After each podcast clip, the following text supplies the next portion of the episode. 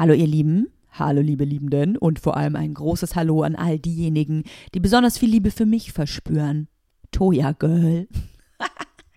Nein, Spaß. Ich freue mich, äh, dass ihr wieder eingeschaltet habt. Toja aber bellig geht gleich los. Es fühlt sich für mich immer so an, als würden wir zusammen sonntags in so einer alten Bibliothek im Stuhlkreis sitzen und ich bin in der Mitte mit einem Gast und äh, laber mit dem und ihr guckt mich stumm an und hört zu. Wenn ich euch das auch gerade erzählt habe, habe ich wild gestikuliert. Es ist weird. Aber irgendwie ist der Anfang von jeder Folge weird. Also vielleicht ist das ich, ich versuche das ja jedes Mal rauszufinden. Vielleicht ist genau das mein Signature-Ding so von diesem Podcast. Naja, diese Folge wird äh, gesponsert von Duschaum.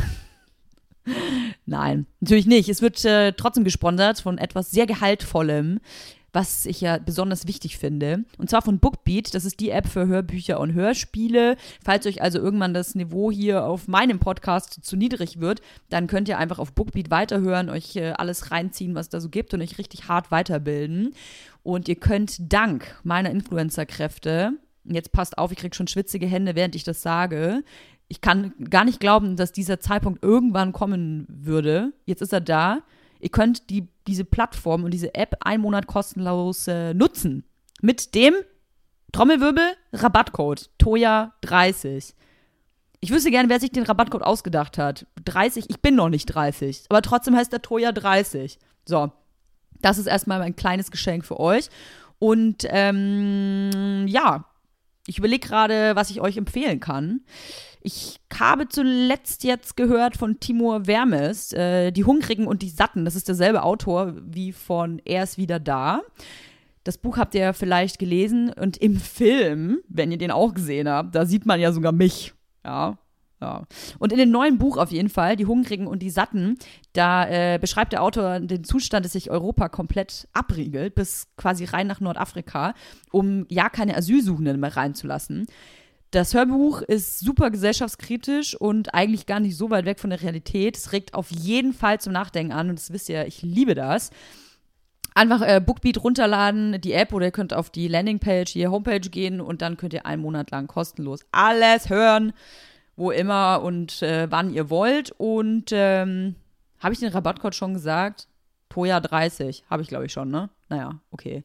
Und wenn ihr irgendwann kein Geld mehr habt, dann könnt ihr das Ganze monatlich kündigen. So, jetzt geht's los mit der neuen Folge von meinem wunderbaren Podcast. Und ähm, es ist ein ganz besonderer Gast. Den habt ihr vielleicht schon mal gehört.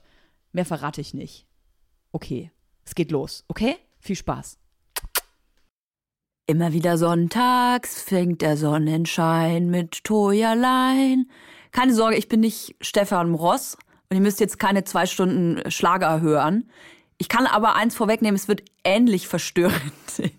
Eventuell. Denn ich habe einen Gast heute. Erstmal alle äh, herzlich willkommen, die natürlich äh, wieder eingeschaltet haben wie jeden Sonntag. Und auch die, die vielleicht den ersten Teil mit dem Gast, den ich gleich vorstellen werde, schon gehört haben.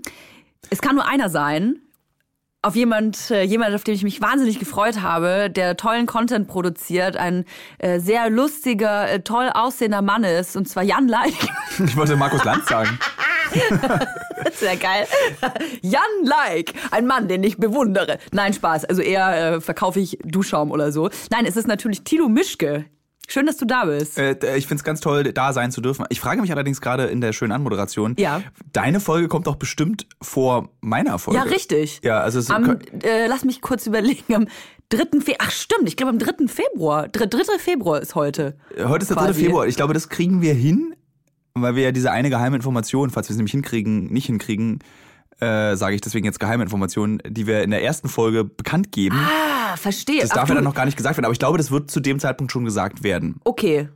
Also was sein. wir hier jetzt so kryptisch von uns geben, das werdet ihr irgendwann verstehen in der Zukunft. Also wir, wir sind zwar in der X, Gegenheit... Eigentlich ist es ein Akte X-Podcast. Ja. So Knobeleien, die man erst in der neunten Staffel lösen kann. Und irgendwas hat's auch mit Jan Like zu tun, aber das... Kannst du mir den mal erklären? Weil den kenne ich oh. nämlich nur über diese Connection Mickey Beisenherz. Wie hat Mickey Beisen Nee, aber irgendwie habe ich das Gefühl, die, die, haben sich eine Zeit lang mal so gebettelt, wer die lustigsten, am einfachsten zu verstehenden Witze im Internet machen kann. Oh, wirklich? Und dann war Jan. Oh, voilà. Also Mickey ist ja, Mickey Beisenherz ist ja jemand, den ich sehr bewundere. Der ist ja auch lustig, aber ja. dann gab es irgendwie so einen komischen Beef und dann habe ich geguckt und dann hatte ich das Gefühl, Jan Like ist irgendwie ein Nazi. Ja, soweit würde ich mich jetzt nicht aus dem Fenster Nee, aber oder lehnen. verwechsel ich den gerade mit äh, Ken Jebsen? Ich verwechsel ihn, glaube ich, gerade mit Ken Jebsen. Selbst da traue ich mich, das Nazi-Wort eigentlich gar nicht zu, äh, zu sagen. Na, oder sagen wir mal so, mit einer, mit einer verwirrenden Ansicht der Ja, krude. kruden Ansicht der. Aluhelmträger. Äh, und ich habe ich hab mir dann mal so, nee, aber Jan Like hatte doch auch irgendwie so einen komischen Anti-Irgendwas-Content. Jan Like. Darf man darüber reden? Weil ja, du bist gerade so ja, angespannt. Jan Like ist äh, tatsächlich äh, dieser dieser Wutbürger-Deutsche. So die, die, Deswegen, genau. die Personifizierung eines Wutbürgers. Also dieser Mensch, den wir alle jetzt vor Augen haben, diese, mit dem Deutschlandhut, der da, äh, filmen Sie mich, Sie filmen mich, Sie dürfen das nicht. So dieser Typ, das hätte auch Jan Like sein können. Also das ist jemand, der immer eine Meinung hat, eine sehr klare Meinung, die aber nicht immer richtig sein muss. Also zum Beispiel, ich glaube, wenn äh, Jan jetzt kein, also Jan Like jetzt in der Bahn kontrolliert äh, würde und hätte keinen Fahrschein dabei, dann würde er wahrscheinlich erstmal so ein Posting machen, wie scheiße die Bahn ist. So jemand ist das, glaube ich. Und wo kommt der her?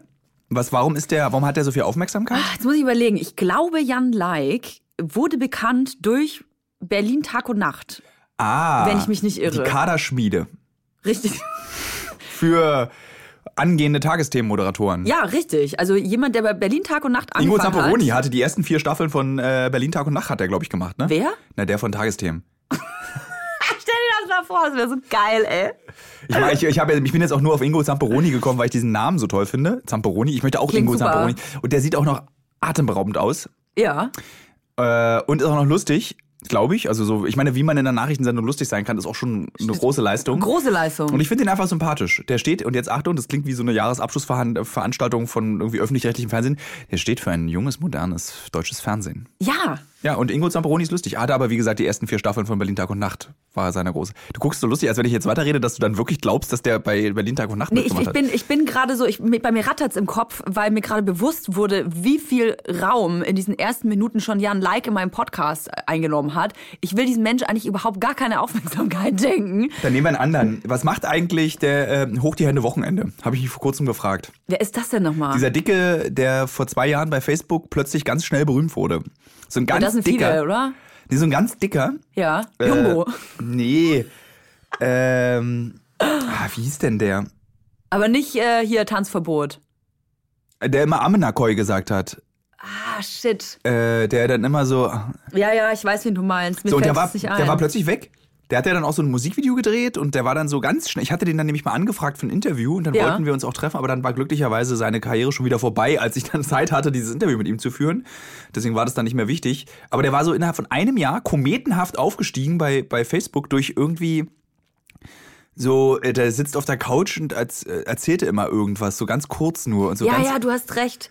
Aber ich, ich glaube, das ist so tatsächlich immer so im Internet heutzutage, oder? Jemand geht so kometenhaft ganz weit hoch und dann nächsten Tag ist. Den kannten, glaube ich, sogar meine Eltern. Was? Und die haben den mitbekommen. Und dann war ich schon wirklich beeindruckt, weil meine Eltern mich bis heute fragen, was dieses Facebook eigentlich sei. Ach krass. Ja, oder wie, wo, warum macht man Instagram? Werde ich regelmäßig jedes Jahr zu Weihnachten gefragt. Warum macht man Instagram, Tilo? Das muss ich ja sogar meinen Großeltern erzählen. Aber so, sogar meine Oma hat Instagram. Wirklich? Ja, das muss ich mal vorstellen. Also du bist eine, du bist eigentlich, du hast es mit der Blut, mit der Milch mitbekommen. Nee, warte mal, deine Oma hatte ich nicht bekommen. Das ist ja deine Oma. Als meine Oma mich geboren hat. Da hatte sie schon ein Abo der Bravo und war. richtig, äh, ja. richtig. Nein, wir sind sehr vernetzt, das stimmt. Ich weiß nicht, ob sie Instagram wirklich versteht, aber sie nutzt es und ähm, Also bekomme bei dir lohnt sich das ja. Ja, vielleicht. Wenn man die Enkelin sehen will, muss man nur bei Instagram gucken. Richtig, sonst es- komme ich ja. nämlich nicht. Ich komme nämlich nie. Ich fahre nie nach Hause. Ich bin so ein Enkel, der nie nach Hause kommt. darf- Man muss mich im Internet sehen. Nee, Quatsch. Stimmt nicht. Habe ich gelogen. Äh, ich wollte eigentlich äh, einhaken schon, als du über äh, das jugendliche, was hast du gesagt, jugendliches deutsches Fernsehen? Das junge deutsche Fernsehen. Junge deutsche die Fernsehen. Zukunft des jungen deutschen Fernsehens. Weil das ist ja schon eigentlich paradox, was du sagst, weil junges deutsches Fernsehen gibt's für mich gar nicht. Ich hoffe, ich bin junges deutsches Fernsehen. Da, da, jetzt kommt die Pointe. Du, oh Gott, ich hab's richtig gesagt. Also die modernste Sendung, die ich kenne, ist, äh, Kontraste. Uncovered. Tatsächlich äh, treffen Ja. wir uns ja heute deswegen, weil ich gerne mit dir ein zweites Mal tatsächlich schon Ja. über deine Sendung sprechen will. Ich habe äh, mal schon mal einen Podcast gehabt, der irgendwie dann in der Versenkung Warum verschwunden eigentlich? ist. Weil ich diesen Podcast zusammen mit Muschi Kreuzberg damals gemacht habe. Und äh, da habe ich auch zu dem Zeitpunkt da noch gearbeitet. Und irgendwie äh, war ich dann letzten Endes die Einzige, die sich um diesen Podcast auch bemüht hat und keiner hat mir geholfen. Und dann habe ich gedacht, ja gut, dann kann ich das auch alleine machen. Dann brauche ich jetzt niemanden, der äh, seinen Namen da drauf macht. Da kann dann auch nur Toja draufstehen. Gibt es Muschi Kreuzberg noch? Ja, tatsächlich. Das war immer, eine, die kennt man ja aus, als Berliner sieht man immer die Aufkleber, weiß aber nie so richtig, richtig was es ist. Richtig. ja, die sind so mit hier, äh, das T-Shirt kennt wahrscheinlich jeder Chantal. Ah, ja. 02, 05, nee, eigentlich heißt es 05, ist ja auch egal. Aber ähm, da haben wir uns schon mal getroffen, hatten über die erste Staffel von Uncovered gesprochen. Eine Reportagenserie, ja. kann man eigentlich sagen, ja. auf Pro 7. Die zweite Staffel lief jetzt. Nee, die dritte lief die jetzt. Die dritte lief schon. Ja, die zweite. Krass. Äh, die zweite lief dann auch schon, weil das ist ja die zwei und die ist, befindet sich ja zwischen eins und drei. Also liefen. das ist interessant, dass das geht. Ja. ja. Und also es liefen jetzt mittlerweile sogar schon drei Staffeln. Krass. Und äh, Nee, dann sage ich es jetzt mal alles nicht, weil falls es nämlich nicht erlaubt ist, dann sage ich es nicht. Also ja, es liefen drei Staffeln. Ja, korrekt. Ja. Die haben wir jetzt gesehen, im linearen Fernsehen auch. Ja. Nur ich habe sie natürlich online gesehen. Was ich sehr krass finde an Covered, äh, Uncovered, äh, was, was ich finde sehr krass ist an Uncovered, das ist eine Reihe, wo jede Folge so krass ist, dass ich nicht verstehe, dass du es gemacht hast. Und deswegen frage ich vielleicht nochmal für alle, die natürlich die erste Folge nicht gehört haben, was Uncovered betrifft, wie kam es zu Uncovered? Wie kann man sich dafür entscheiden, eine Reportagenreihe zu machen, wo man sich nur eigentlich nur Gefahren aussetzt? Ich, ich mache mal die Kurzfassung davon. Also, ja. das beginnt nämlich ungefähr mit dem, als ich 13 war. 13, 14. Das ist die Kurzfassung. Das ist die Kurzfassung. da habe ich zu meinen Eltern am Armbrotstisch gesagt, Mutti, Vati, oder nee, wie ich sage, Mutter und Vater, ich werde Journalist. Ich möchte Journalist werden. Das ist der größte Traum meines Lebens, ist Journalist zu werden. Ich, ich wollte erst Buchhändler werden und meine Eltern sind beide Buchhändler und dann habe ich da aber gearbeitet und dann wollte ich kein Buchhändler mehr werden, weil ich das nicht so spannend finde. Fand aber Wörter toll und ich fand Schreiben toll und ähm, ich will unbedingt Journalist werden. Und da haben meine Eltern gesagt, das wirst du nicht. Wir, wir sind nicht verwandt mit Stefan Aust, der damalige Spiel, äh, Spiegelchef. Kam mir fast ein bisschen Rotze aus der Nase, weil ich so lachen musste. Also du kannst, kriegst es nicht hin. So, und dann, aber diese, und äh, das Wichtige an der Geschichte ist der Satz, du kriegst es nicht hin. Krass. Weil das ist das, was mich immer ähm, bis heute eigentlich motiviert, etwas nicht hinzubekommen, etwas nicht als möglich zu bezeichnen und es dann doch irgendwie und irgendeinen Weg gibt's schon und irgendwie kann man es schaffen und äh, auch wenn der nicht der traditionelle Weg ist, auch also ich habe dann den traditionellen Weg eingeschlagen, um Printjournalist zu werden, also klassisches Volontariat ähm, während des abgebrochenen Studiums mhm. äh, und viel geschrieben, wirklich viel geschrieben für DPA, für ganz viele Medien in Deutschland von Weiß bis Stern, Bild am Sonntag, dafür schäme ich mich ein bisschen. Allerdings war der Chefredakteur damals toll. Äh, und jetzt beim Fokus, also ich schreibe auch immer noch weiter. Mhm. Und äh, dann gab es die Zeit, wo ich Bücher auch geschrieben habe und Geschlechtsverkehr, weil ich so Liebeskummer habe. Also ich habe auch immer mein Leben, war immer meine Arbeit. Also ich habe das nie getrennt voneinander. Also als ich eben in Mitte der 20er Kummer hatte, habe ich daraus eben Bücher gemacht, weil ich das aufschreiben wollte und habe Reportagen für die Neon darüber geschrieben. Und aber eigentlich wollte ich immer Auslandsjournalist werden. Und früher habe ich dann so getrickst. Warum? Weil einfach mich diese Welt so interessiert hat. Ich mhm. wollte so, ich wusste, ich, ich will die Welt sehen und ich will den Leuten davon erzählen. Und die Leute sollen das mögen, was ich denen erzähle. Und das, die sollen es toll finden, was ich denen zeige. Also es ging gar nicht um mich und dass ich mich in den Mittelpunkt schiebe und sage, guckt mich an im Ausland, sondern ich will euch, da, guckt doch mal dahin. Also mhm. insbesondere, weil meine Eltern Buchhändler waren, habe ich halt als Kind gezwungenermaßen sehr viel lesen müssen und auch sehr viel Jules Verne und diese ganzen alten Bücher und eben Abenteuerbücher. Und ich fand es so toll, dass es Leute gibt, die so in die Welt gehen und Abenteuer leben, um sie zu erzählen. Und das wollte ich auch im Prinzip. Mhm. Und der Beruf dazu heißt eben Journalist oder Abenteurer. Aber ich fand irgendwie so, Journalist klingt ein bisschen besser als Abenteurer. Wenn ich übrigens Abenteurer geworden wäre, also die Abenteurerin in meinem Fall, dann würde ich Abenteuer heißen. Witzig. äh, äh.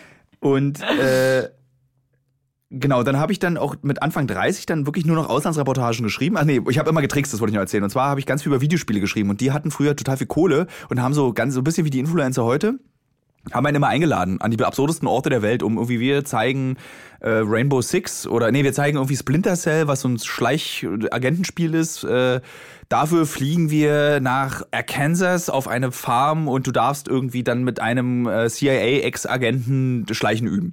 So, und ich habe dann aber daraus nicht die Ubisoft-Geschichte gemacht, die sie wollten, sondern ich habe dann eben über CIA eine Geschichte gemacht und habe noch zwei Tage rangehängt und bin selber rumgereist und habe mir aber immer die Reisen bezahlen lassen. Mhm. Eben durch die Firma und habe meine eigenen Geschichten gemacht. Und irgendwann habe ich festgestellt, das kannst du eigentlich auch nicht weitermachen. Das muss doch irgendwie auch möglich sein, dass du selber verantwortlich bist für die Reisen, die du machen kannst. Mhm. Genau, und dann habe ich einfach angefangen für Magazine eben. Ich schlage doch jetzt mal eine Geschichte vor über, was war was, äh, wie so der illegale Insektenmarkt in Südostasien. Ja, mach uns die Geschichte, flieg hin. Dann durfte ich die machen. Und dann wurde das immer mehr und dann wurde es aber plötzlich immer weniger, weil dann der Printjournalismus abgekackt ist. Und ich dachte, okay, das will ich weitermachen. Und dann hatte ich damals meine ersten Gehversuche beim Fernsehen, die auch eher zufällig waren. Mit so einer Sexsendung unter fremden Decken, die auch so lose auf dem Buch basierte, was ich geschrieben habe. Und äh, da haben wir schon, also wer jetzt unter fremden Decken irgendwo noch sehen könnte, erkennt schon die ersten Spuren von Uncover darin, weil wir haben Aha. eben nicht die übliche so Lilo Wanders Art über Sex zu reden, sondern wir haben halt düstere Geschichten, wir haben gefährliche Sachen gemacht, wir haben ähm, auch die Art des Drehens haben wir da geübt, weil wir haben es nämlich, ich habe das damals mit einem Freund und meiner Freundin, wir haben das angefangen selber zu produzieren. Also wir haben für einen großen Produzenten zugeliefert, haben aber gesagt, den Tilo-Teil produzieren wir komplett alleine, bezahlt uns bitte schlecht, zieht uns über den Tisch. Aber dann dadurch dürfen wir es dann selber produzieren. Ach geil. Und da konnten wir schon das erste Mal so all die Fernsehregeln brechen. Dieses mhm. so Bilder müssen inszeniert sein, Bilder müssen perfekt sein, Moderationen müssen perfekt sein, alles muss irgendwie so der Hand dieser berühmte Fernsehhandschlag. Ich meine, die Leute haben sich halt vorher getroffen. So, diese kommen ja ans, an, an das. Und wenn Set. die Tür aufgeht, genau, komischerweise. Das Mikrofon am, am, am komischerweise ist, ist, wird schon aus der Wohnung rausgefilmt. Genau sowas. Und wir haben gesagt, das machen wir einfach nicht, weil das ist nicht echt. Also wir ja. hatten damals schon bei Unter Decken und auch bei Galileo, wir haben dann auch so gleichzeitig angefangen für Galileo zu produzieren. Wir machen, wir faken nicht. Mhm. Es ist, die Kamera muss laufen. Das ist eine besondere Heran an, ähm, Anforderung an die Kameraleute, weil die natürlich alle Fernsehen gewöhnt sind, wo sie Kamera ab, Kamera auf, Kamera ab, Kamera auf. Und das haben wir dann eben zur Perversion getrieben bei Uncovered, wo wir dann manchmal Drehs haben, die 14 Tage gehen und wir mit 120 Stunden Material wieder zurückkommen von diesen Drehs, weil die Kamera eben von morgens bis abends läuft, falls etwas passiert. Mhm. Mittlerweile sind die Kameraleute, aber wir drehen immer mit denselben Leuten wissen genau, wann was passiert. Die haben auch ein Gespür mittlerweile. Also die wissen genau jetzt die Kamera an, jetzt läuft sie. Wir haben so einen Schnipsmechanismus, wo die wissen auf mich. Also, dass wir nicht sagen, können wir das nochmal machen? Das ist auch so ein klassischer Fernsehsatz. Ja. Den gibt's einfach bei uns nicht. Also so, und damit habe ich mir einen Traum erfüllt. Und das wollte ich immer. Im Prinzip war das das, was ich als 13-Jähriger am Armbrotstisch meiner Eltern gesagt habe, so ich will durch die Welt, ich will Geschichten erzählen. Das konnte ich eigentlich immer nur im Print, weil man da so frei ist, man bewegt sich frei durch die Geschichten, man kann äh, Dinge erleben, muss nicht, man ist nicht so eingeengt durch ein Fernsehteam. Mhm. Und ich dachte dann irgendwann so, die schicken mich nicht mehr. Ich versuch's mal fürs Fernsehen und ich versuche mal die Art Geschichten, die ich möchte, nämlich die gefährlichen, düsteren, dunklen Geschichten in die Ecken, in die man nicht kommt, die aber trotzdem herzlich sind. Also wir sind ja nie irgendwie menschenverachtend in dem, was wir da zeigen. Nee, im Gegenteil. Ähm, ich versuche das mal mit moderner Technik auch, also weil die Kameratechnik ja auch viel besser geworden ist. Du musst keine Filmrollen mehr wechseln oder irgendwelche Beta-Bänder oder so. Das ist ja alles, du kannst ja so viel drehen, wie du willst. Äh, wir versuchen es mal. Und da, so ist Uncovered entstanden. Mhm. Und das ist wirklich so, äh, ich liebe das, was ich da tue. Also so insbesondere, weil ich mich auch überhaupt nicht als Moderator verstehe, was ich nicht abschätzig gegenüber Moderatoren meine, sondern einfach so, die Kameras sind dabei, wie der Fotograf dabei ist, wenn ich eine Reportage mache. Mhm. Und ich, zufälligerweise bewege ich mich in den Bildern, das sind keine Fotos. Und das ist so, das macht für mich den Reiz der Arbeit auch aus. Und man, lustigerweise merkt man auch, wenn ich ein Thema nicht so spannend finde, das merkt man dann auch sofort. Aber dann finde ich doch meine, meinen Winkel auf das Thema, dass ich es dann doch wiederum spannend finde. Und ja, so sind, das habe ich die letzten 20 Jahre abgerissen. So, das ist ungefähr das, was so war. Ich wollte das immer tun. Ich wollte genau das immer tun, was ich gerade tue. Und äh, ich hoffe, dass ich es auch noch sehr lange machen kann. Also es ist nicht so, ich wollte nie berühmt werden, ich wollte nie Moderator sein, ich wollte nie im Mittelpunkt stehen, ich wollte Geschichten erzählen. Und ich hätte nie gedacht, dass ProSieben der Sender ist, der mir das möglich macht. Hätte ich ehrlich gesagt auch nicht gedacht, denn ähm, diese Reportagenreihe ist, finde ich, irgendwas, was vorher noch nie da gewesen ist. Also ich habe so eine Art des Formats noch nie gesehen. Ich habe es vielleicht, kann, man es vielleicht ein bisschen vergleichen mit damals Vice Reports? Ja, es ist ein bisschen, wir, wir haben es auch so verkauft. Ja. Also wir meinten so, ich sage das jetzt mal so ganz geheimnisvoll, äh, wir haben, ich habe gesagt, also ich habe bei Weiß gearbeitet. Was mich immer genervt hat, ist, dass Weiß schon relativ früh erkannt hat, was Influenzen ist, mhm. was Marketing ist. Mhm. Und ich habe damals tolle Geschichten für die gemacht, aber da war es dann plötzlich musstest du eine Flasche Jägermeister ins Bild stellen. Ja, stimmt. Und ja. plötzlich wurden Geschichten eben dann, da war es wichtiger, das Produkt zu verkaufen als die Geschichte. Und ich habe dann einfach gesagt, ich möchte, das eigentlich ist es wie weiß, nur journalistisch. Ja. So.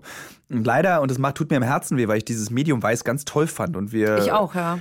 Aber die haben sich irgendwie das verspielt.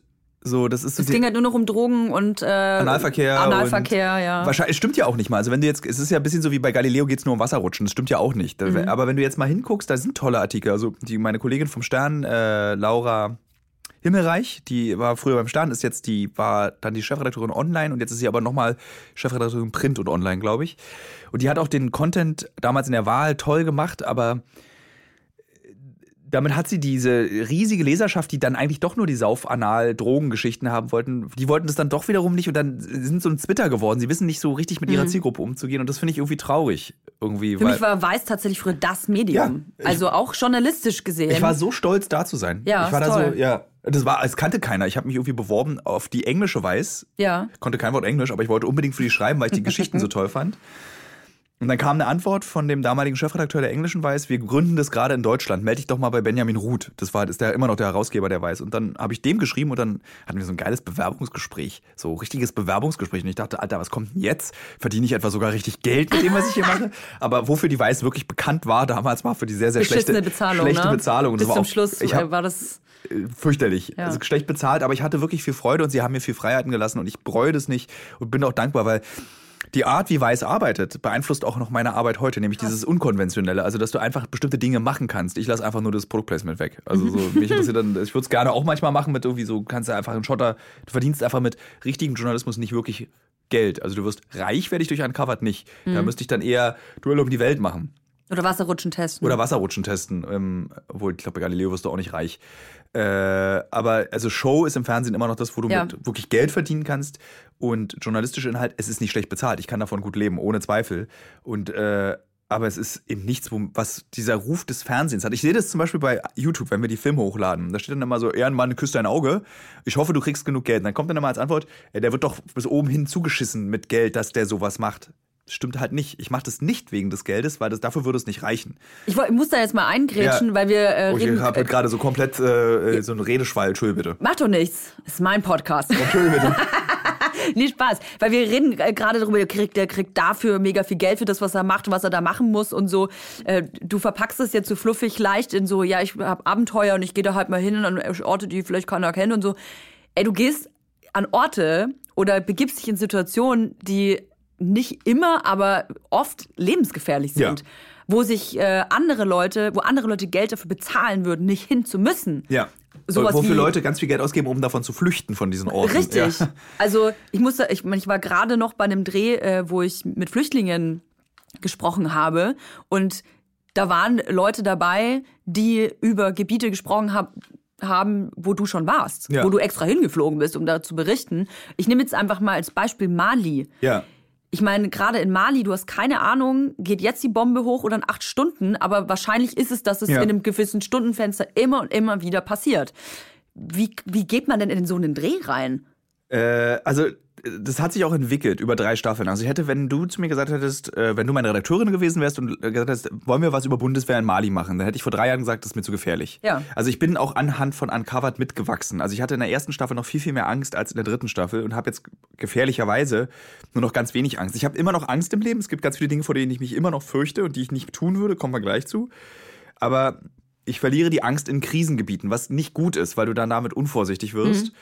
Und aus diesem Grunde kann ich nach Mali. Also das ist wie so Berufserfahrung. Können wir da ein Beispiel nehmen? Du hast äh, immer einen Helm getragen und dann gab es eine Schussweste und so und irgendwann Ja. hört man auf, hattest du den Helm abgenommen und gesagt, ja, es stört dich, der ist schwer, Genau. irgendwie, du kannst da nicht richtig äh, dich bewegen. Dann Weil hattest du- du, den Helm abgenommen. Genau, du, am liebsten hätte ich auch die Schussweste abgezogen, weil du ja dann auch so, du denkst dann auch so, ach, heute passiert nichts. In Mali ist es dann aber leider genauso gewesen, dass wir plötzlich in, äh, in also das im Hintergrund eines Interviews, was ich geführt habe, ungeschützt durch die Bundeswehr, was ein großes Risiko darstellt.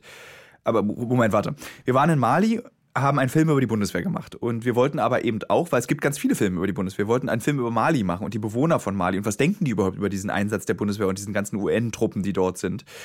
Und du kriegst keine schönen Antworten, wenn du mit so einem Pack Riesensoldaten, die dann irgendwie hinter dir stehen und du gehst über den Marktplatz. Also mussten wir eben ungeschützt über die Marktplätze gehen und mit Leuten reden und hast die ehrlichen Antworten bekommen, dass das gar nichts bringt und warum sind die hier und die wollen doch nur unsere Rohstoffe und was, was das alles ist.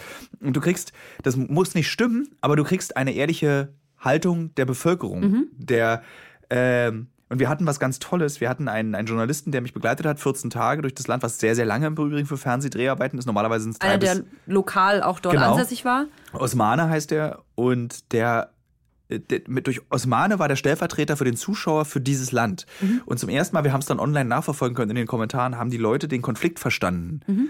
die Verzweiflung verstanden. Das ist dann eben nicht, die Bundeswehr ist in, im gefährlichsten Einsatz der Welt, aber was heißt es? Sondern Osman erzählt, warum es so gefährlich ist. Und die Bundeswehr spielt nur eine untergeordnete Rolle, weil die essen Wackelpudding jeden Abend und gehen eigentlich kaum aus diesem Lager raus. So, die wirkliche Gefährdung besteht für die Leute, die in diesem Land lebt und nicht zwingend für den Bundeswehrsoldaten. Na klar, es ist Berufsrisiko, wenn du als Bundeswehrsoldat irgendwie von auf eine Bombe trittst, also auf eine Mine trittst. Es wäre auch mein Berufsrisiko, wenn mir das passiert. Aber es geht nicht um die Gefährdung der Bundeswehrsoldaten, sondern es geht um die Gefährdung der Menschen in Mali. Und das haben wir geschafft, ohne dass die Leute abgeschaltet haben. Weil normalerweise ist ja immer so, ach, was interessiert mich irgendwelche anderen Leute irgendwo am Ende der Welt. Mhm. Das wurde menschlich. Und im Prinzip, das ist auch uncovered. Und das ist das, warum ich das Risiko mittlerweile auch eingehe, weil wir Leute erreichen, die normalerweise nicht zu erreichen sind. Äh, nicht, weil sie doof sind, sondern weil sie einfach sich, wie wir alle, nicht so richtig mehr für die Welt interessieren, sondern eher so einkuscheln und mal gucken, was, was, was betrifft mich. Mhm. Was betrifft mich in der Flüchtlingskrise? Was betrifft mich irgendwie mit Beruf, Geld, Arbeit, Zukunft? Umweltschutz, was ja auch eigentlich wichtig ist und die Leute müssten sich darum kümmern, weil es betrifft uns schon. Mhm. Es hm. wird uns nicht unsere Kindeskinder, sondern wir werden es erleben. Und Uncovered schafft es aber immer, und das bin nicht nur ich, sondern das ist der Schnitt, das ist die Musik, das ist das, äh, das sind die Kameraleute, das sind die Redakteure, das sind ganz viele Leute, die daran beteiligt sind Themen zu erzählen, die wir aus der Tagesschau kennen, aber so, dass du es verstehst und dass du es auch interessant findest. Mhm. Und so, dass du dich damit auseinandersetzen willst. Und da sind wir wieder beim Anfang des Gesprächs. Damit habe ich auch meinen Traum erfüllt. Weil genau das ist es, was ich wollte. Dieses, ich erzähle Geschichten von gefährlichen Orten und dafür gehe ich gerne das Risiko ein, dass mir etwas passiert. Mhm. Aber man muss auch ehrlicherweise sagen, wir sind alle mittlerweile, haben wir Sicherheitstrainings, Trainingse, Trainingse, ja. Trainingse abgeschlossen. wir waren in kritischen Situationen. Das heißt, das stählert dich für die nächste kritische Situation. Wir sind, das Team ist immer dasselbe. Die Leute können sich, ich kann mich blind auf jeden Einzelnen in diesem Team verlassen und jeder kann sich blind auf mich verlassen. Wir sind kein typisches Kamerateam, was unterwegs ist. Also ich bin kein Moderator vor Ort. Ich kriege zwar immer ein schöneres Hotelzimmer und ich darf mittlerweile auch Business Class fliegen, aber der einzige Grund ist, weil mir die Haare ausgefallen sind letztes Jahr. Weil man darf nicht vergessen, ich hatte, kriegte dann so kreisrunden Haarausfall durch Stress. Ähm, man darf nicht vergessen, das ist auch körperlich wirklich anstrengend. Ja. Und ich bin immer Business, äh, immer Economy mit. Wir sind immer gleich. Alle hatten die gleichen Bedingungen. Und dann, aber das Team ist, wird gewechselt. Die dürfen mal zu Hause bleiben, sich ausruhen. Ich bin aber 120 Tage unterwegs und das zerfickt deinen Körper. Ja. Du bist, du glaubst es nicht, wie körperlich anstrengend fliegend sein kann. Oder ja. wie das, du hast hier ein Krisengebiet. Flugzeug, Neuseeland mit Gangs reden. Flugzeug, Shanghai, Drogen kaufen. Flugzeug, Tokio mit Yakuza reden. Das ist so, aber sag mal, das, was du jetzt da erzählst, ähm, das ist, ist ja nicht das wahre Leben, ne? Es ist also nicht niemand, den ich kenne, ja. führt ein ähnliches Leben wie du. Du hast es gerade schon erwähnt, hier Drogenschmuggel, jetzt muss ich nach ja. Mali ins Kriegsgebiet, äh, hier Zwangsprostitution, Menschenhandel, was auch immer. Ähm, verliebt man da ein bisschen den Blick für die Realität? Mit Sicherheit. Ich habe ähm, ja definitiv Insbesondere, weil man dann irgendwie so Angst davor bekommt, hoffentlich kann ich das nächstes Jahr noch weitermachen, weil es mir so einen Spaß auch macht. Also deswegen halt kriege ich in diesen Stress kriege ich auch nicht mit, weil es mir wirklich Spaß macht. Das ist der, also ich würde sagen, den größten Realitätsverlust, den ich sehe, ist, dass ich denke, das muss immer so weitergehen. Diese Masse an Geschichten, diese Masse an tollen Abenteuern, die ich erlebe, das ist der Realitätsverlust. Ich selbst bin mir aber aufgrund von zwei Dingen sehr, äh, sehr bodenständig nicht geblieben, sondern ich bin nie abgehoben, mhm. das, weil das die Geschichten A nicht erlauben und meine Rolle in dem, in dem Format nicht erlaubt und auch meine Arbeit an diesem Format nicht erlaubt. Äh, mein Freundeskreis ist der, den ich aus der Schule habe und meine Eltern sind, wir wohnen gegenüber, ich bin Berliner mhm. ähm, und meine, meine Erwartung an, also meine Erwartung ist lediglich ich hoffe, ich kann so lange wie möglich diese Abenteuer erleben. Ich muss aber realistisch zugeben, es wird einfach auch körperlich irgendwann nicht mehr möglich sein, so viel zu reisen, so viel zu erleben. Aber sonst bin ich nicht abgehoben oder bin ich nicht realitätsfremd. Also zum Beispiel, das habe ich schon öfter erzählt, aber ich kann es gerne auch nochmal hier erzählen. Nee, ich meinte das eigentlich gar nicht so mit, äh, man hebt ab oder so, aber wenn ich 120 Tage im Jahr eigentlich nur an Orten bin, wo es A, gefährlich ist, so, jetzt, B, die mich zermürben, ja. dann, ähm, ich meine hier, wenn du hier in Deutschland auf dem Sofa sitzt, äh, in der Berliner Wohnung, dann ist es natürlich alles super flockig und du lebst wie die Made im Speck. Wenn ja. du aber 120 Tage im Jahr in den schlimmsten, also in schlimmsten Gebieten und Situationen bist, ich glaube, ich würde ja depressiv werden, weil man sieht halt so viel Übel auf der Welt und hat verliert vielleicht den Blick. Ich glaube, ich könnte depressiv werden, äh, nicht also ja, Burnout, Schrägstrich Depressionen dadurch bekommen. Ähm, Aber das Team, ich muss das sagen, wir reden, wir sitzen, also ich schlafe manchmal mit dem Kameramann in einem Bett, wenn wir beide Angst haben. In Somalia habe ich mir mit dem Kameramann, hatten wir beide schöne Hotelzimmer. Mhm. Ich habe bei ihm im Bett geschlafen. Wir haben Switch gespielt, also hier Nintendo gespielt. Wir haben einen Film geguckt. Wir setzen uns mit den Ängsten direkt vor Ort auseinander und wir sehen uns auch, wenn wir in Berlin sind. Also ich gehe mit denen immer, wir gehen immer regelmäßig schwimmen. Naja, also ich gehe schwimmen, die anderen tun immer so, als würden sie mitkommen. äh, wir unterhalten uns, wir telefonieren und wir sind wie Freunde und wir erzählen uns, was uns beschäftigt. Also keiner frisst es in sich hinein und das hilft enorm. Ich rede mit meinen Eltern sehr offen darüber, ich rede mit meiner Freundin, die oft auf den Drehs auch dabei ist. Wir teilen den Schmerz, den wir erleben. Es gibt ein Beispiel über den, da habe ich in, auch schon bei dem Thilo Mischke Uncovered Podcast drüber gesprochen, als ich meinen ersten Toten gesehen habe, der verfolgt mich bis heute. Mhm. Den habe ich, da haben wir drüber schon gesprochen, glaube ich, auch in deinem Podcast, war das in der ersten Staffel passiert. Vor ein paar in, Jahren, ja. In El Salvador äh, wo wir den 17-Jährigen ausgegraben haben. Und neben mir sitzt sein Vater, der darauf äh, hofft, dass es nicht sein Sohn ist, den wir da gerade ausgraben. War er aber. War er aber. Und dann bricht der Vater in Tränen neben mir aus und ich sehe diesen. Ich beschreibe es jetzt mal ganz drastisch, was ich da gesehen habe, weil ich das kristallklar vor meinem inneren Auge habe äh, was ich dort gesehen habe. Mhm. Ich sehe eine Erdgrube und ich sehe einen gelbblauen Klumpen Mensch, dessen mhm. Beine abgeschlagen wurden und ihm auf die Brust gelegt wurden. Ich sehe die weißen Knochenstücken aus seinem Knie rausgucken. Ich sehe das aufgerissene, schmerzverzerrte Gesicht. Ich sehe gelbe Hände aufgebläht. Mhm. Ich sehe Fliegen, die Eier legen in Augen. Wahnsinn. Und das so zu erzählen, hilft es zu verarbeiten. Ich stand abends mit meiner Freundin in der Dusche nicht um zu schmusen. Wir haben geweint. Wir haben einfach eine halbe Stunde geweint, weil das unser erst. Ich könnte jetzt weinen. Das ist, war auch bei dem anderen Podcast, als ich das erzählt habe. Das ist krass. Das ist mhm. so. Und das ist natürlich eine Narbe und ein Trauma. Aber das ist auch das Ergebnis davon war, etwas zu erzählen über ein Land, was, was wir hier nicht verstehen. Das ist ein Großteil der Welt ist ein Haufen Scheiße. Mhm. Der Großteil der Welt ist ein Drecksloch und trotzdem leben in diesen Dreckslöchern, in diesem kaputten, wirklich, außerhalb von Europa ist die Welt kaputt. Ach, du reicht schon, wenn du nach Polen oder Bulgarien fährst. Die Welt ist katastrophal am Ende zerstört. Aber in dieser Welt leben Leute mit den genau identischen Sorgen, Nöten, Hoffnungen, Freuden wie wir. Mhm. So, da geht's, da wird gelacht über einen Pups, da wird sich lieb gehabt, da wird Geschlechtsverkehr gemacht, da wird sich betrogen, da wird äh, Alkohol getrunken, da wird sich vertragen aber im Hintergrund wird dein Sohn zerhackt. Hm. Und das passiert hier nicht. Aber ich zeige das, verstehe die Welt besser, verstehe, wo drin du lebst. Und weil, wenn du verstanden hast, wie gut es uns geht, was habe ich auch erst gelernt über den Verlauf der Produktion dieser Sendung, wie gut es uns hier eigentlich geht. Vielleicht ändert es deine Haltung zur Welt und wie wir mit uns und Menschen umgehen und der Welt. Also nicht mal, ich rufe nicht mal auf, so sei super tolerant und sei nett zu jedem. Das musst du nicht. Ich bin auch böse zu Leuten. Äh, aber ähm, vielleicht sollten wir die Konflikte, die wir alle haben mit uns selbst und mit anderen, ein bisschen runterschrauben. Und das macht auch Uncovered. Und das sehe ich auch wirklich an den Reaktionen, die ich von Leuten bekomme. Und besonders in der zweiten Staffel war ich sehr stolz, als wir den Somalia-Film gemacht haben. Aus Somalia kommen ja relativ viele Flüchtlinge auch nach Deutschland. Wir haben nicht wenig Zuschriften bekommen, wo drin stand, ich wollte eigentlich die AfD wählen. Dank eures Films mache ich es nicht. Wow. Weil ich jetzt verstehe, anhand von dir, anhand von deiner Angst, die du als Tilo, der ja so als White Richie da in dieses Land reist mit Schusswesten und zwölf Männern mit AK-47, wenn du Schiss hast in diesem Land, wie geht es dann den Leuten, die das alles nicht haben? Hm. Und dass die flüchten, verstehe ich jetzt. Und mehr kannst du nicht erreichen. Mehr, mehr musst du, mehr, das reicht. So, ich weiß gar nicht, ich verliere völlig den Faden, ich erzähle einfach am Stück. Nee, tut alles mir sehr gut. leid. Äh, du, äh, für, für einen äh, Fragensteller ist das mal recht angenehm. Ich schneide es einfach irgendwie zusammen. Nee, Quatsch. Es wird überhaupt nichts geschnitten. Ähm, was ich eigentlich sagen wollte, ist, dass die allgemeine Fernsehlandschaft für mich vergleichbar ist mit dem äh, Fernsehgarten. Also eigentlich ist immer alles, entweder du hast eine, alles was erfolgreich ist, ist eine Show ja. oder Musik oder es ist halt fröhlich oder witzig oder äh, Markus Krebs macht äh, eine tolle Witze-Arena. Also nur sehr oberflächliches Zeug, wo es rein darum geht, Leute zu unterhalten und weniger zu bilden. Klar, es gibt äh, Arte und irgendwie Dreisat, da gibt es ein paar tolle äh, Formate auch, aber letzten Endes das, was erfolgreich ist, ich nenne es immer so ein bisschen Fast-Food-Fernsehen. Ja. Äh, du kannst es toll konsumieren. Ich bin auch großer äh, Dschungelcamp-Gucker zum Beispiel. Ich schäme mich zwar auch ein bisschen, aber es ist halt wie Muss Fast Food. Es ist aber wie ja. Essen. Es tut halt gut, du bist unterhalten, du musst nicht viel nachdenken. Äh, danach fühlst du dich zwar ein bisschen dümmer als vorher, aber irgendwie ist es halt okay. Ja.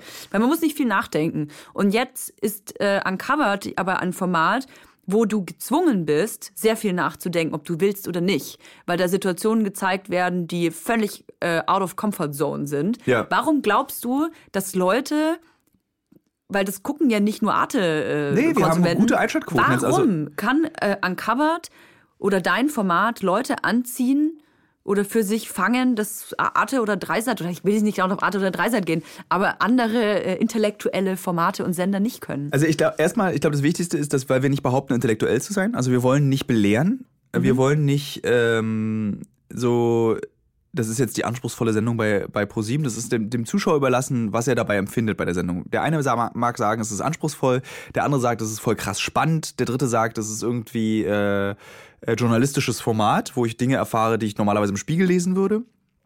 Aber wir produzieren es nicht so, um einen jeweiligen Eindruck zu vermitteln. Also wir wollen auf gar keinen Fall, dass äh, wir nur die schlauen Zuschauer wollen, sondern wir sagen, ähm, wir erzählen so vorurteilsfrei und so meinungsfrei. Und das ist das Wichtige. Und ich glaube, deswegen gucken uns viele Leute, weil wir keine vorgefertigte Meinung haben zu den Leuten. Weil ich eine Haltung habe, die ich auch oft sage, aber ich sage nicht, das musst du denken, wenn du das siehst. Also wenn wir zum Beispiel nach Russland fahren, dann erfahren die Leute meine Haltung über Russland, sagen aber nicht, das musst du scheiße finden, das Land.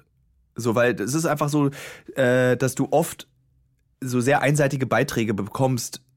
Weil, Richtig. ja, aber das liegt nur daran, weil wir selber als Konsumenten zu faul sind. Das war schon immer so. Das ist noch nie so gewesen, dass du hattest früher den Stern, der SPD war, du hattest äh, der Spiegel, der so, SP, so schwarz SPD war, der Fokus, der irgendwie tief schwarz war. Du hattest immer, das kommt darauf an, was für ein Medium du konsumierst. Und früher hatte man eben, glaube ich, die Zeit und die Geduld, eben den Sp- Spiegel und den Fokus zu lesen. Oder das Neue Deutschland und die junge Freiheit, obwohl die würde ich nie lesen. Also- Eine Insta-Story, 15 Sekunden mehr bitte nicht über das Thema. Genau. Und heute wirfst du den Medien eigentlich deine eigene Faulheit vor. Na klar, es sind äh, Medien irgendwie, haben die eine Haltung und eine Meinung und vertreten, was das ZDF, wenn irgendwie äh, vertritt die Agenda, Dreisat vertritt die Agenda. Du musst eben aus verschiedenen Medien dir deine eigene Meinung bilden. Das, Mhm. der, der Journalismus hat nicht die Verantwortung, hat er noch nie gehabt, dir deine Meinung zu geben, dir eine vorgefertigte Meinung zu präsentieren und zu sagen, das soll jetzt deine Meinung sein. Dann machen wir was falsch, wenn das so ist.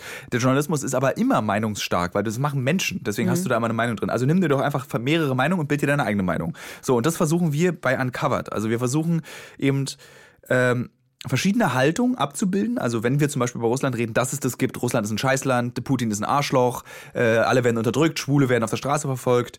Wir zeigen dann aber auch, wa- was eben der Russe über sein eigenes Land denkt. Und wenn dann irgendwie der, äh, wenn dann irgendein Ohmchen sagen würde auf der Straße, so, ja, na klar, ist scheiße hier, aber es ist halt seit der Revolution scheiße. Was erwarten denn die Leute, wie man ein Land regieren soll mit irgendwie 200 Millionen Menschen, was so groß ist wie die halbe Welt? Wie soll man so ein Land regieren? Da ist der beste Weg, wir haben einen starken Führer wie Putin, Der Bären reiten kann. der Bären reiten kann und Hauptsache ich krieg meine 40 Euro Rente im Monat. Das reicht nämlich, weil alles andere ist subventioniert oder eben auch nicht oder wie auch immer das dann geplant ist. Und dann verstehst du so ein bisschen, okay, das ist unsere Sicht von außen, das ist die Sicht von innen und dann kommt noch oben on top, was Thilo davon denkt. Und dann ist die Thilo-Meinung bei diesem Thema zum Beispiel, hm, ich bin in der DDR aufgewachsen, ich hatte Russisch in der Schule, mir wurde Russisch, Väterchen Russland als riesiges, äh, Mütterchen Russland, äh, riesiges, starkes Land, was irgendwie uns äh, so, was macht es mit mir? Und ich bin natürlich auch, okay, Russland baut Scheiße in Syrien. Baut Russland Scheiße in Syrien? Warum ist jetzt Erdogan? Ich verstehe ich alles nicht, das ist so kompliziert. Und mit diesem Unwissen, beziehungsweise mit dem Halbwissen, gehe ich da auch rein. Und ich weiß ein bisschen mehr als der Zuschauer, weiß aber eigentlich nicht viel mehr als der Zuschauer und lerne und erzähle es ihm. Und das nimmt glaube, er einem, ja. das findet er toll. Ich, das wäre nämlich meine Einschätzung gewesen, warum ich glaube, dass dieses Format so gut funktioniert, weil man das Gefühl hat, du bist einer von uns. Also einer von uns geht jetzt äh, in ein Krisengebiet oder einen gewissen Punkt der Welt und wir können seine Augen spielen oder seinen Mund äh, Ja. äh, formen, weil du dich nicht über die anderen stellst oder wie eben Moderator das machst. Äh, Ich macht. heule. Oder du heulst Ich oder heule einfach man merkt, dir- man, du, du hast ja auch keine Scheu davor, auch mal zu zeigen, dass du Angst hast.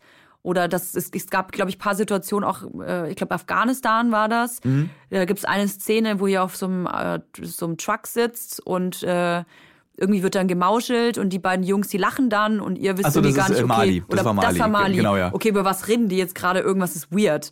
Ähm, war das so eine Ja, Situation? das war so, weil wir wussten, das waren zwei Kokain-Dealer, weil der Krieg in Mali sehr viel mit Kokain zu tun hat, worüber wir möglicherweise, wenn es noch mal eine Staffel geben sollte, berichten werden. ah ja, okay. Äh, und wir wussten nicht, wer die sind, wo die herkamen. Das waren einfach, wir wussten, das sind zwei Leute, die sehr viel Geld damit verdienen, Flüchtlinge und Kokain durch die Sahara zu fahren.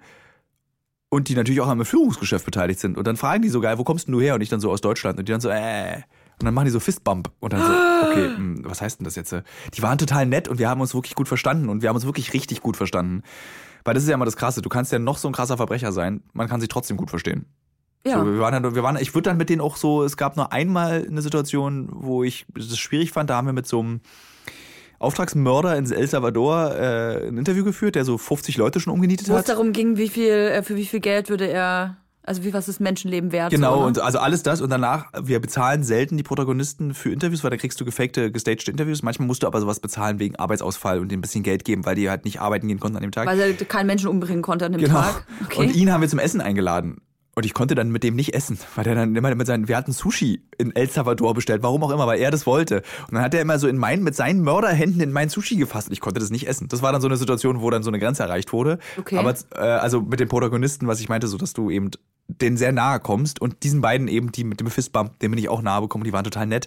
Aber du hast halt auch Ängste, immer eigentlich. In diesen gefährlichen Ja. Ländern sowieso, du bist halt sehr unruhig dort. Ich meine, du hast es vorhin schon mal angesprochen, es sind halt dann trotzdem Menschen, egal ob jemand ein äh, Auftragskiller ist oder ein Nazi ist oder ein Vergewaltiger ist, letzten Endes teilen wir all eines und das ist, dass wir Menschen sind und auch menschlich vor allem sind. Ähm, wie ist es denn, wenn man mit so jemandem redet? Was für, wie, wie kann man überhaupt Vorteile beiseite lassen oder Ist wie kannst du jemandem unvoreingenommen entgegentreten? Es gibt eine Regel, an die ich mich halte bei solchen Interviews.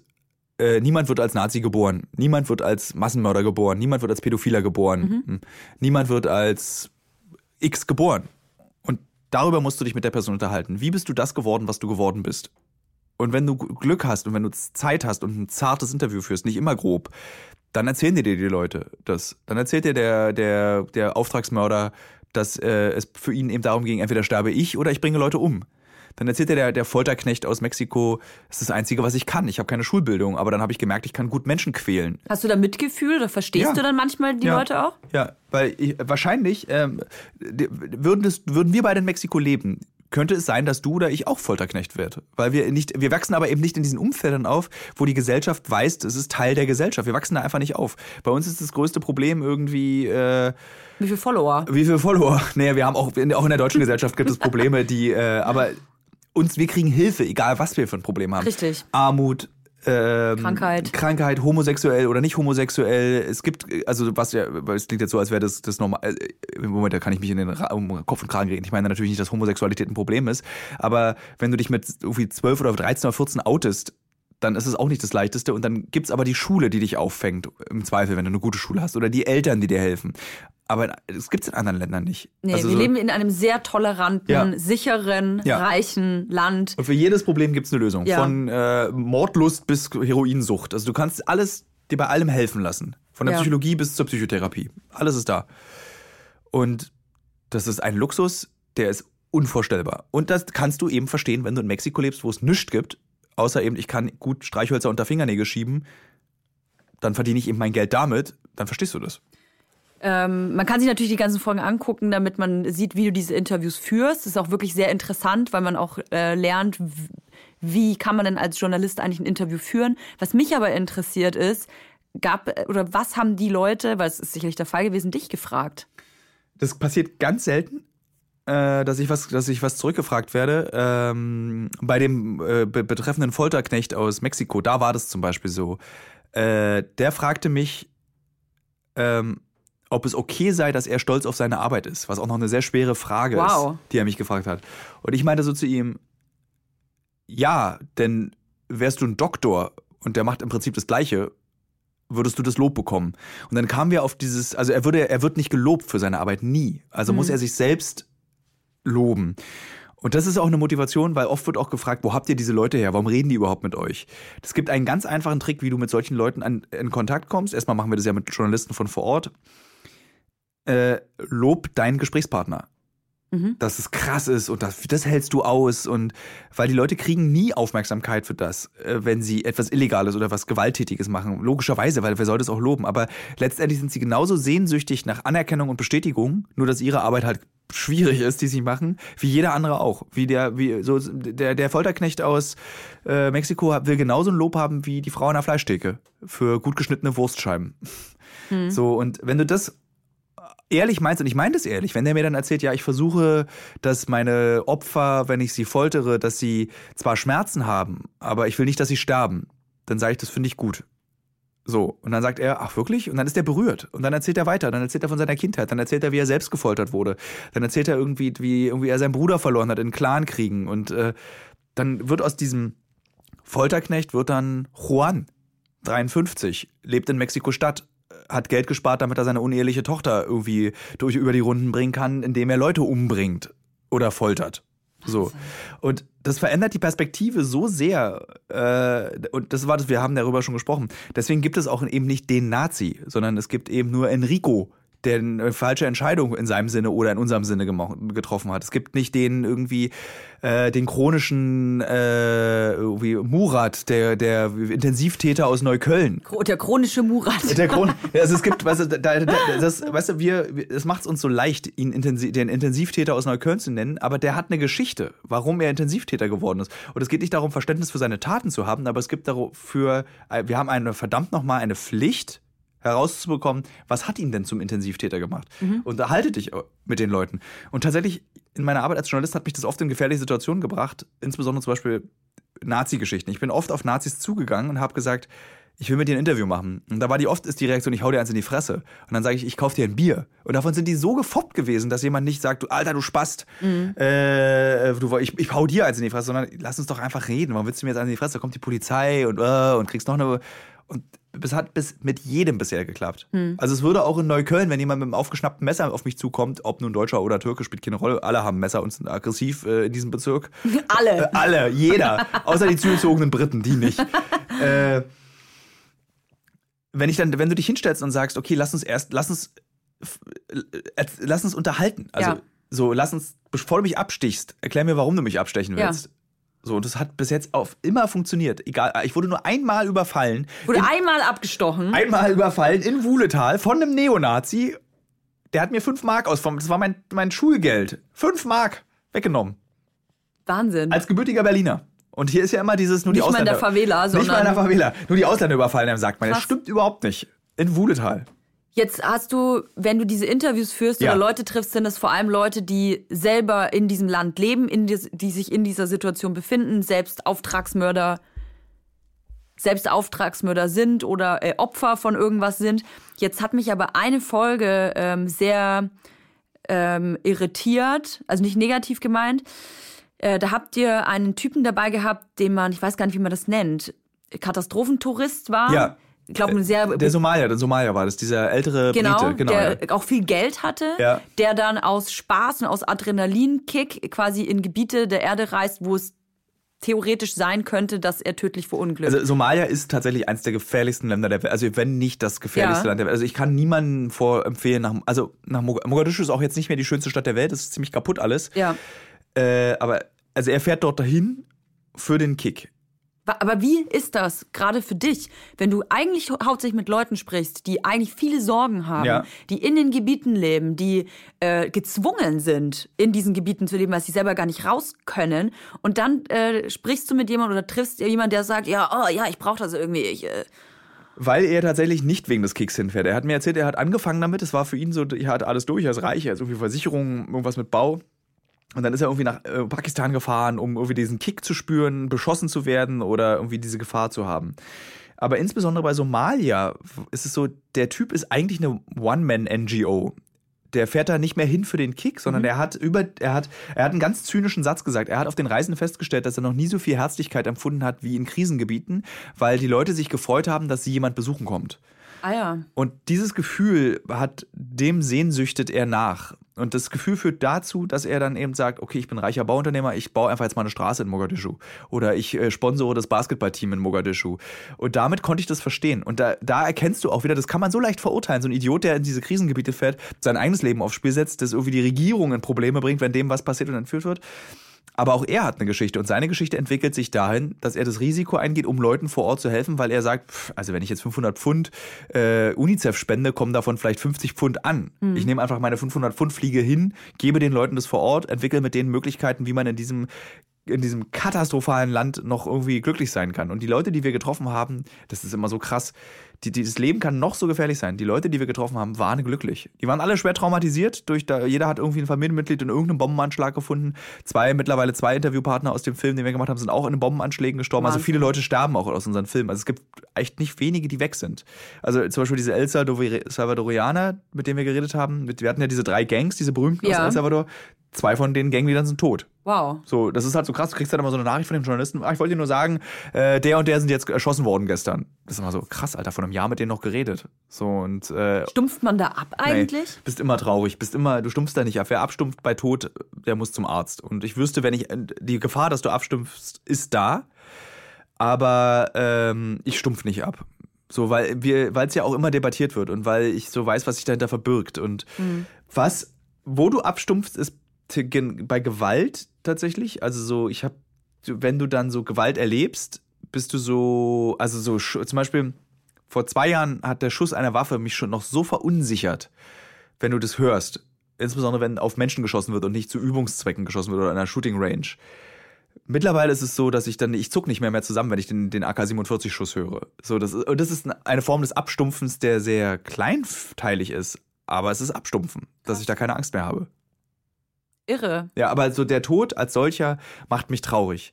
Es ist auch so, ich ekel mich nicht mehr so vor Leichen. Das ist auch eine Form des Abstumpfens. Also wir hatten im Irak, wurde uns so ein IS-Kämpfer gezeigt, den so, den so, so kurdische Kämpferinnen irgendwie geköpft haben. Und der wurde dann von Hunden zerf zerrissen und gefressen. Und da war dann noch so Haut und der Kopf war noch Haare dran. Und das war dann so, puh, hätte ich jetzt nicht hingucken müssen, aber habe ich jetzt gesehen. Aber meine Frage, die ich dann den kurdischen Kämpferinnen gestellt habe, war, aber der hatte doch auch eine Mutter. So, Okay. Und Was die dann kam so- da zurück? die Reaktion so, hm. Weil die haben den eben verkauft, der Hurensohn, der hat uns vergewaltigt. Und dann meinte ich so, hat der euch vergewaltigt? Also der, das war irgendwie so ein 16-Jähriger. Und der so, ach so, naja, der nicht, der hat eben Bomben gebaut. Die uns aber umgebracht haben. Und ich meine, es stimmt. Aber trotzdem, irgendwo sitzt doch jetzt eine Mutti und heult, weil ihr 16-jähriger Sohn von Hunden zerfressen auf der Straße liegt. Und dann waren, lief ich mit dieser Generälin, die ich wirklich ziemlich beeindruckend fand, also die wirklich krass, krasse Leistung hat. Und das war ein kurzer Moment, wo sie ihre eigene Menschlichkeit wiedergefunden hat und ich auch, wo wir, weil wir, ich guck den da an und so, "Ugh, eklig und dann so äh, kam diese Frage eben in meinen Kopf so, eben, welche Mutti weint um diesen Jungen? Hm. Und sie hat dann auch darüber nachgedacht und dann waren wir beide so, das Irre. ist Krieg. So ist eben dann Krieg. Dass du das, die, das Abstumpfen der Leute ist, dann macht dich zu Opfern eines Kriegs, wenn du es überlebt hast. Wenn du einen Krieg überlebst, bist du trotzdem Opfer. Heißt nicht, dass du gewonnen hast. Würdest du, ähm, oder anders gefragt, was gibt es für Themenbereiche, gibt es überhaupt noch Themenbereiche, die du nicht besetzt hast, frage ich mich. Was gibt es für Themen, wo du sagst, okay, das habe ich noch nicht im Katalog, das würde ich unbedingt gerne mal sehen? Wir sind mittlerweile da wieder aktueller geworden, also so relevanter. Wir machen jetzt nicht irgendwie Gangs. So, wenn es dafür keinen Anlass mehr gibt, würden wir das nicht mehr machen. Deswegen kommen jedes Jahr neue Tuch, äh, kommen jedes Jahr kommen neue Themen dazu. Also wenn jetzt äh, der nächste Krisenherd äh, ist jetzt wieder Syrien. Und ich überlege ernsthaft über Syrien, um mal so einen Roadtrip einfach durch Syrien machen, weil du kannst ja zum Beispiel nach Damaskus relativ easy. Ich wollte gerade sagen, Syrien ist ja, ich meine, äh, Aleppo und so, ich meine, ist zwar fast komplett. Das geht jetzt gerade wieder los. Also 50 Prozent kaputt so, glaube ich, Ja. ne? Aber äh, ich glaube, das ist jetzt aktuell geht's, oder? Naja, äh, letzte Woche ist ein ähm, Konvoi wieder angegriffen worden äh, durch den IS, der angeblich da wieder jetzt aktiv ist. Okay. Die Amis ziehen ja gerade ihre Truppen ab, die Türken sind deswegen ziemlich sauer, die Russen sagen, "Hm, was machen wir jetzt mit unseren Truppen? Äh, Weil wenn die Amis ihre Truppen abziehen, hat dann Assad gewonnen. Welche Rolle spielt eigentlich Assad? Ich habe bis heute, wenn man ehrlich ist, Ich habe es nicht verstanden. verstehe ich bis heute nicht. Natürlich ist es eine Schweinerei, Giftgas auf äh, äh, Leute zu äh, werfen. Ja. Aber die Amis haben doch in Fallujah mit Uran geschossen, geschossen. Was, hm, ich verstehe es nicht. Also diese Schwierigkeit. Und das macht es dann, also was ganz gefährlich ist im Übrigen, was ich gerade gemacht habe, ist falsch. Das darfst du relativieren. Ist natürlich falsch. Das meine ich damit nicht. Nur weil die Amis das machen, darf nicht der das machen. Korrekt. Aber wir haben immer das, das ist der Böse, das sind die Guten. Das ist ja genauso eine Form des Relativierens. Und wir überlegen halt so, könnte man nicht mal nach Syrien? Könnte man diesen Konflikt nicht nochmal komplett aufrollen? Könnte man nicht mal mit irgendwie mit einem syrischen Flüchtling, der, mit dem man zurückgeht und der lässt, der lässt dir seine Heimat zeigen oder so? Würdet ihr euch mit dem IS treffen? Ich würde das machen, es ist aber sehr gefährlich. Mittlerweile ist er, glaube ich, nicht mehr so gefährlich wie vor zwei, drei Jahren.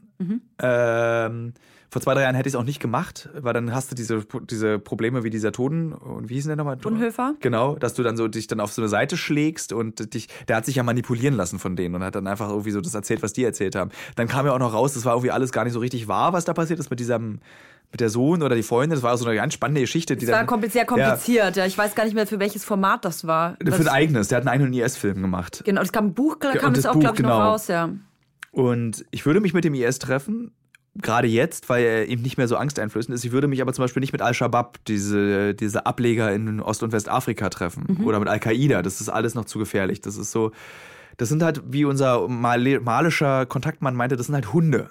Du kannst denen nicht vertrauen. Er meinte, ich kann euch, ich besorge euch einen Zettel, wo drauf steht, die Mischkes werden hier, Mischke wird nicht entführt. Und er hat die Erlaubnis, in das IS-Gebiet bzw. Al-Qaida-Gebiet zu gehen.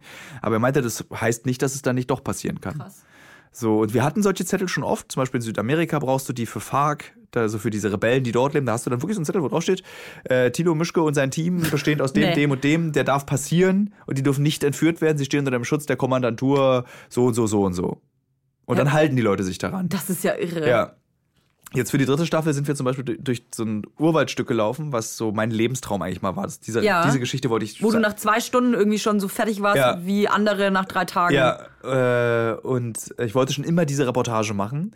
Und da war auch, die Kartelle wussten, wir sind, da ist ein deutsches Drehteam und uns ist nichts passiert. Die, äh, die Drogenkuriere wurden dann um uns rumgeschleust, dass die nicht an uns vorbeilaufen. Und uns ist nichts passiert, weil einfach Kartelle wussten, der Mischke ist mit seinen Leutings da drin. Das ist ja Wahnsinn. Ja.